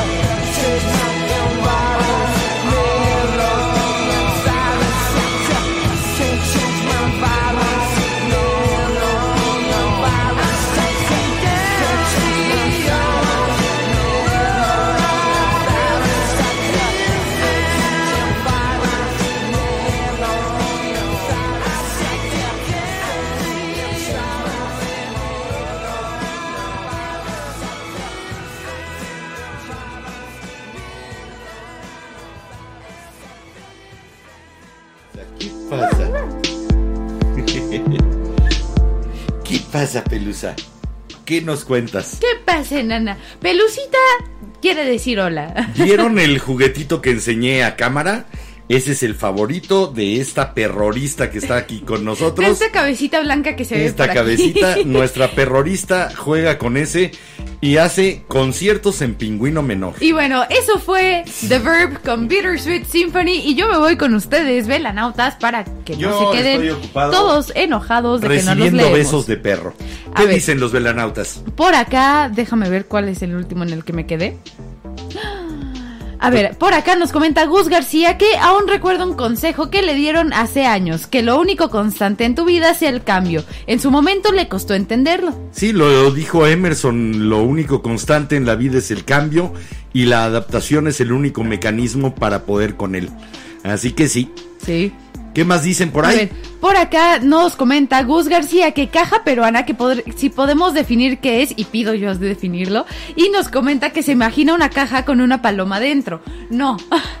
Es, se llaman cajón peruano también, no tanto caja peruano. Bueno, al menos Sí. a mi generación Eh, se lo venden como cajón peruano. Entre el mundo del flamenco es simplemente la caja o la Ah, tabla. ya, es que Sí. yo lo conozco como el cajón peruano y con eso de que tengo experiencia con bateristas, Es un instrumento de percusión. Eso, la verdad es que suena padre, es lo que normalmente se bien. usa en algún set acústico para la percusión, porque pues no puedes tener la batería con platillos y la batería Pocos como tal. bateristas tienen la capacidad Sí. para sacarle todos los sonidos que el video que vamos a subir a, a la luz de la vela muestra en el acompañante de este guitarrista. De veras, Pero sí, a otro nivel. si alguna vez has visto algún set acústico de algún músico que traiga percusionista, O a un ensamble grande de flamenco. Normalmente traen el cajón peruano y es alguien que caja. está sentado como en una cajita que dices, ¿por qué está sentado en la cajita y pegándole? Eso es un cajón peruano. Y suena sensacional. Sí, suena bien rico. ¿Qué más dicen por ahí? Por acá nos comenta Majo que tal vez son las especies que más se ayudan. ¿Cuáles? nosotros o las palomas de lo que estábamos hablando. Ahí les va de Mahatma Gandhi que decía, la adaptabilidad no es imitación, significa poder de resistencia y asimilación. No basta con imitar lo que otros hacen para realmente adaptarnos, porque cada ser vivo es diferente y cada ser humano todavía más por esta capacidad maravillosa que tenemos de pensar. Por lo tanto, tratar de imitar lo que el otro hizo para cambiar de manera exitosa pocas veces resulta. Por eso yo no creo en ningún tipo de gurú de esos que te enseñan cómo debes de vivir tu vida, porque normalmente no la conocen, no saben qué herramientas tienes para cambiarla y si ese cambio siquiera te va a ser benéfico o no. De sí acuerdo. creo en, en psicólogos que te pueden dar una gama y te pueden aconsejar, pero cuando ¿Qué te- trata a alguien de guiarte como un gurú y dictar lo que tú deberías de hacer para cambiar, ahí la, eh, ahora sí que ya se amoló el cocodrilito. Ahora sí que... Ya ahora- te cargo el payaso. Para lo que están los psicólogos, para analizar tu situación y decir, a ver, no lo estás manejando de la mejor forma, te voy a decir, esta es tu herramienta, ponla tú a prueba, si te adaptas tú a la herramienta y la herramienta se adapta a ti, úsala. Sin si embargo- no, hay más herramientas. le tenemos tanto miedo al cambio, le tenemos tanto miedo a lo incierto, a la incertidumbre que da el cambio, que los seres humanos suelen caer en manos de este tipo de personas. Eh, algunas están dentro de instituciones que se llaman iglesias, otras están afuera y entonces les llaman charlatanes. Para el caso son lo mismo, que te dicen cómo deberías de vivir y cómo deberías de comportarte para lograr no lo que tú quieres, sino lo que ellos quieren. Realmente A ver, espérame, espérame, espérame. difícil la idea de cambiar y adaptarse por otros. A ver, por acá nos están propio. comentando en TikTok que hueva los psicólogos. No, la verdad es que no. Si es bueno, no, ¿eh? Valen la pena. Aparte, la verdad es que mejor cuéntale a tu psicólogo todo lo malo que te está pasando en lugar de llegarle a contarte a, a contarle a tu pareja o a tu familia, porque a lo mejor están pasando ellos también por algo malo y no quieren tener que preocuparse de tu problema y un psicólogo te va a decir, a ver, para resolver tu problema como tú no lo estás logrando, te voy a decir, habla así o haz esto. ¿Qué hace un psicólogo? Hace un análisis. Y eso es muchas veces lo que nos falta. Nos falta el poder tomar cierta distancia de lo que nos está ocurriendo, de nuestro entorno, tomar esa distancia para poder observarlo y entonces analizar cuáles son los pequeños puntos que podría cambiar para transformar ese entorno en algo mejor para mí. Para eso sí sirve un psicólogo. De nuevo, hay el tipo de los que piensan que van a dictarte cómo vivir. Sí, a de ver. esos, por favor, aléjense. hay, que, hay que practicar lo que decía una de las grandes enseñanzas de Buda, que decía, cuando encuentres a tu maestro, mátalo, Ok, porque tu maestro te va a llevar por su camino, no por el tuyo. ok. A ver, Entonces, ahí se las dejo. No, anden matando psicólogos. Por no favor, estoy no. diciendo que maten psicólogos. Es una metáfora. a ver, por acá nos preguntan que, ¿y los psicoanalistas? Son lo mismo. Sí. No te preocupes. El psicólogo supuestamente sería solamente el que estudia la mente y un psicoanalista sería quien está analizando ya a una persona en específico. Eh. Sería la diferencia, Ah, digamos. mi comentario. Ah, Si alguien... ya lo encontré, ya No, lo encontré, espérate. ya lo encontré. Canal 5 al servicio de la comunidad. Alerta. Si ustedes han encontrado al comentario de Jimena, se encuentra perturbado de sus facultades mentales. Se le vio la última vez con un pequeño suéter rosa. Ok. Ya, sigue. Nos comenta Majo por acá que porque si entendiéramos que el más débil desaparece, quizás tendríamos más empatía y seríamos mejores personas. ¿Qué tanto es, son más débiles? Hay veces en que la debilidad resulta un arma adaptativa Sí. muy fuerte. Eh, y hacerse o parecer el débil para acarrear o para atraer la protección de los fuertes, a veces funciona más que el ser fuerte. Sí, la verdad es que sí. Ahora, creo que hasta nos lo enseñan en las películas, ¿no? De repente, el nerd que está con la. y o sea, lo voy a usar de ejemplo porque es de lo más cliché que he visto en películas para adolescentes. Pero el nerd que todos los chavitos cool protegen porque.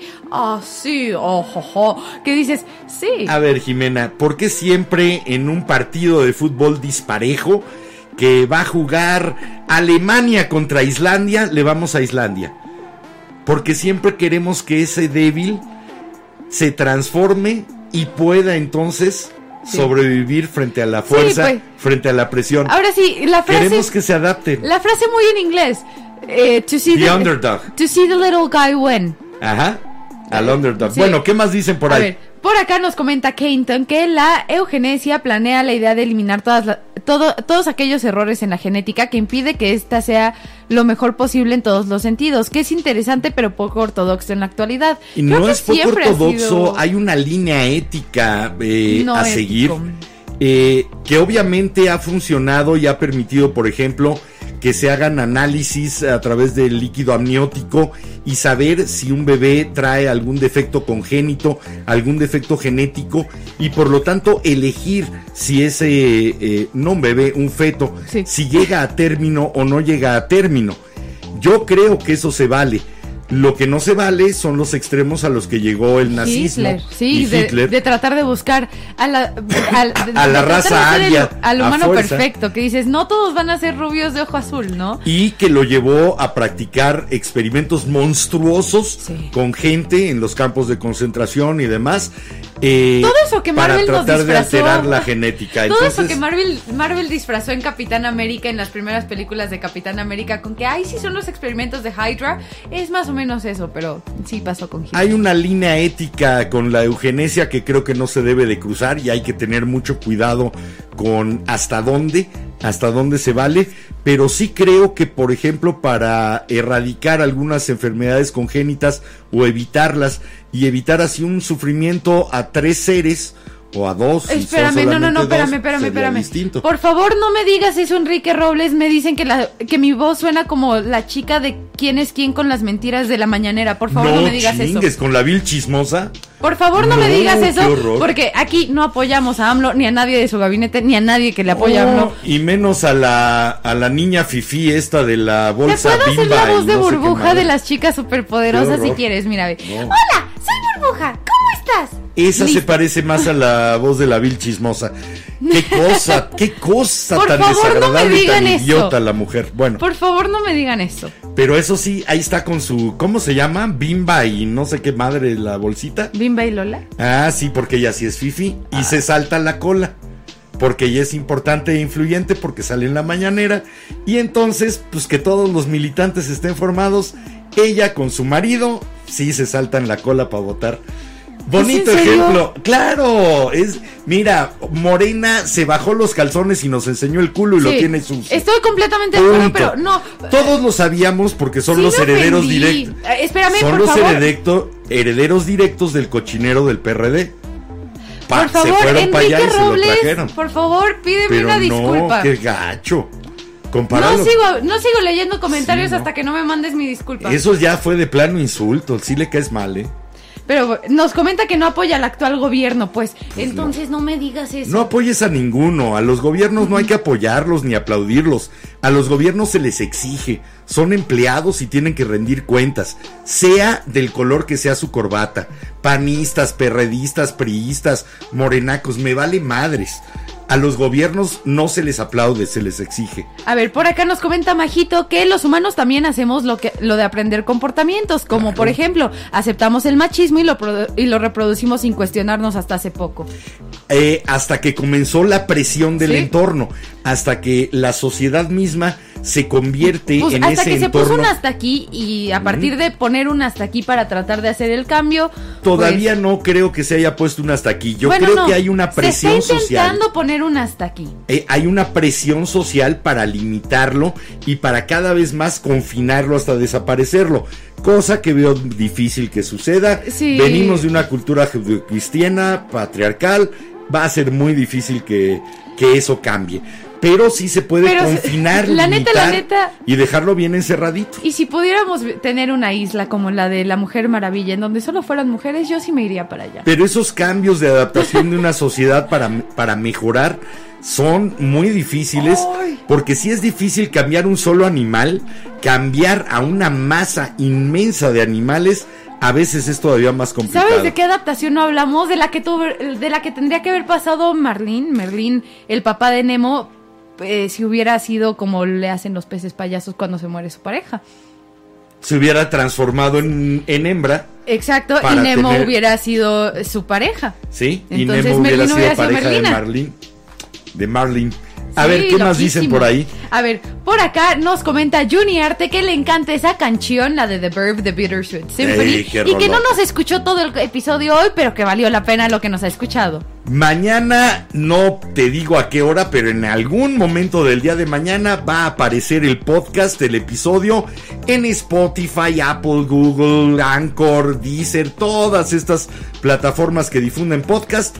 Ahí nos vas a tener y nos puedes escuchar desde el principio. gracias por mi disculpa, disculpa aceptada. Ya te queremos de nuevo, porque ahora sí, ahí sí te pasaste. Sí. Me cae. La verdad Yo es que también sí. me hubiera calentado si me dicen algo así. Y a ver, por acá nos comenta Roberto Sánchez que una gran serie que habla del cambio es Breaking Bad. Sí, Sí. de cómo se tuvo que adaptar ese profesor a las nuevas circunstancias y no solo sobrevivir, sino vivir Bueno, con más fuerza. Creo que todas las series tiene, están basadas en cualquier cambio. Friends, por ejemplo. Rachel llega de salir de corriendo de su boda a vivir por primera vez trabajando y que papi no le pague nada. Ahora, y resulta que hay tiene series novio. y hay películas que lo que Sí. tratan de hacer es satanizar el cambio porque Sí. te sales de la norma, como La Sirenita, por ejemplo. O cualquier película de terror. Ahora sí que me encantan las películas de terror y creo que todos saben aquí que soy fan de los slashers. Pero las películas de terror, no tomes o te van a matar. No tengas relaciones o te van a matar. ¿Qué dices? A Sin ver, embargo, a lo ver, entiendo, era para adolescentes y Eh, son muy a la Eh, gringa. Y no, lo que están eh, satanizando las películas de terror es algún comportamiento. Sí. Yo me estoy refiriendo Ah, bueno, en general al directamente a satanizar el cambio, porque el cambio es peligroso, porque con el cambio transformas las ¿Sabes cosas. qué película me Y La? Sirenita para mí es el mejor ejemplo de cómo una película puede hablar en contra del cambio, de la transformación, al grado de hacer que muchas chavas ni siquiera piensen en cambiar. Quédate como estás, Eso sí. porque si no, pierdes la voz, pierdes... eh, y, Sí, estoy de acuerdo. Aunque muerto. sabes qué No. película me encanta que habla, habla sobre el cambio y me encanta la forma en la que lo expresa. Y ya se los he dicho mil veces, velanautas, intensamente.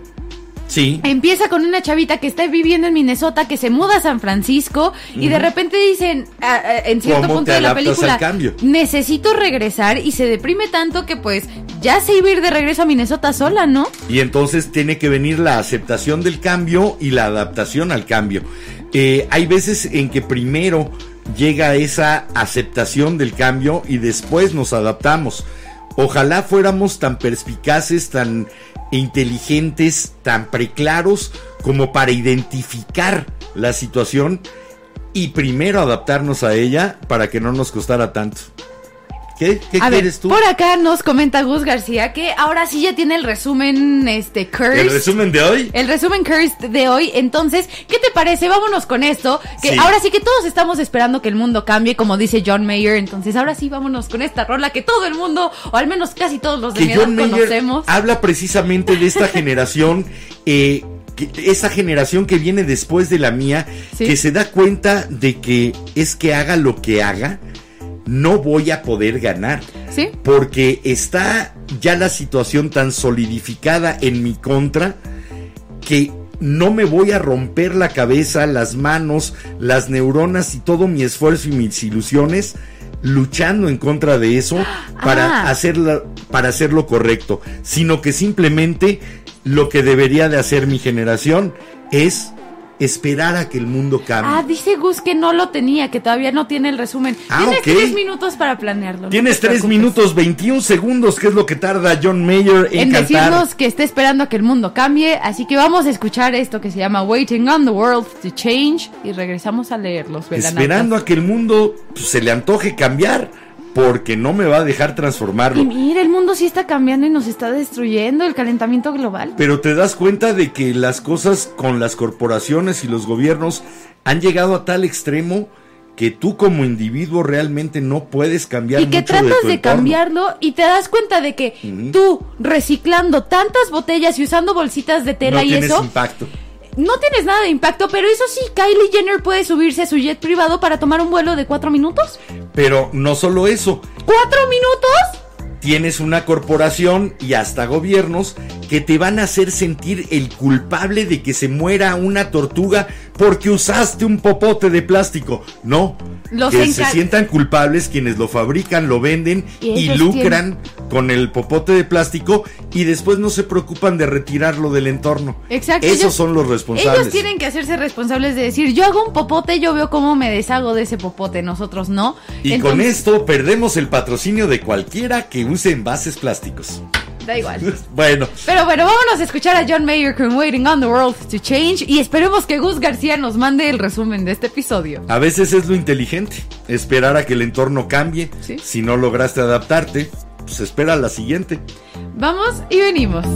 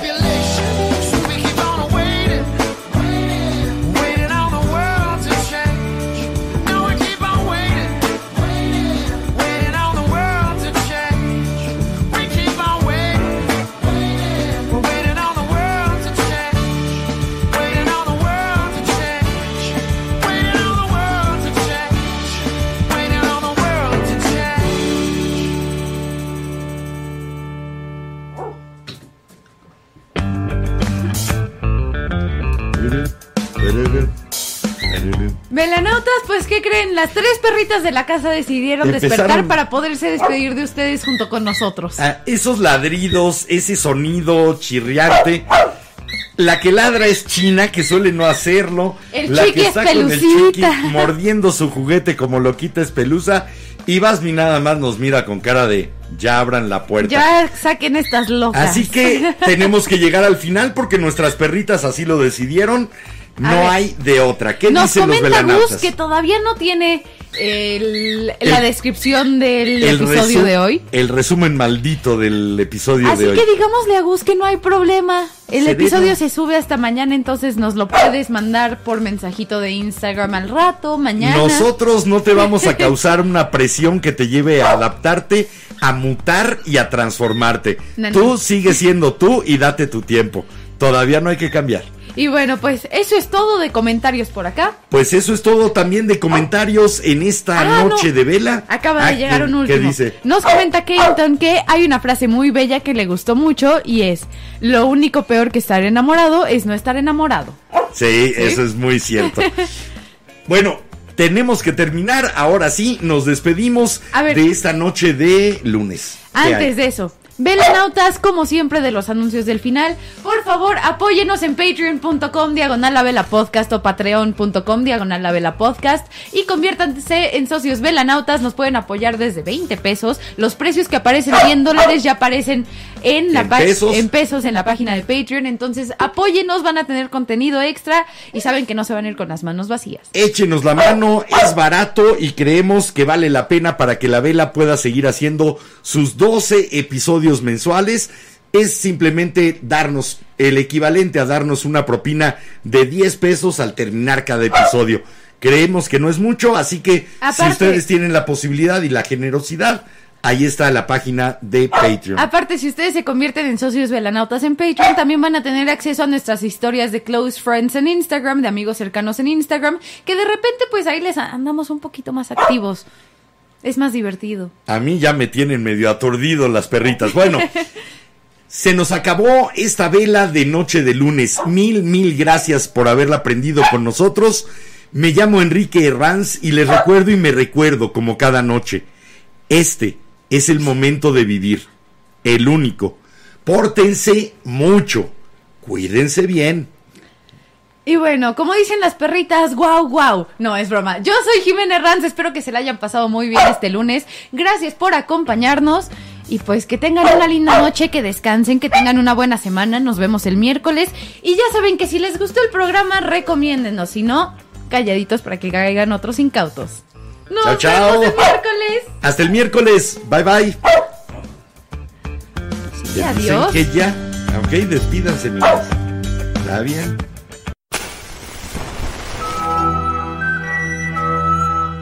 La cera, segundo a segundo, ha llenado el candelabro. La luz de la vela se extingue, esperando encenderse de nuevo. La Vela Productions presentó La La, Vela. Vela con Enrique Herranz. Y Jimena Ranz. No olvides visitar nuestras redes sociales. En todas nos encuentras como La Vela Podcast. Suscríbete a nuestro canal de YouTube. Síguenos en Instagram. Danos tu follow en Twitter. Danos like en Facebook. Y también en Face, únete al grupo A la Luz de la Vela. Y no te pierdas de nuestros TikToks. Y si tu corazón y tu cartera te lo permiten, Apoya tu programa favorito, o a nosotros, convirtiéndote en socio Velanauta. busca las opciones en Patreon. O puedes mandar tu donativo a través de depósito directo, Este programa solo depende de ti, porque se hace por ti y para ti. para que encendamos juntos otra vez.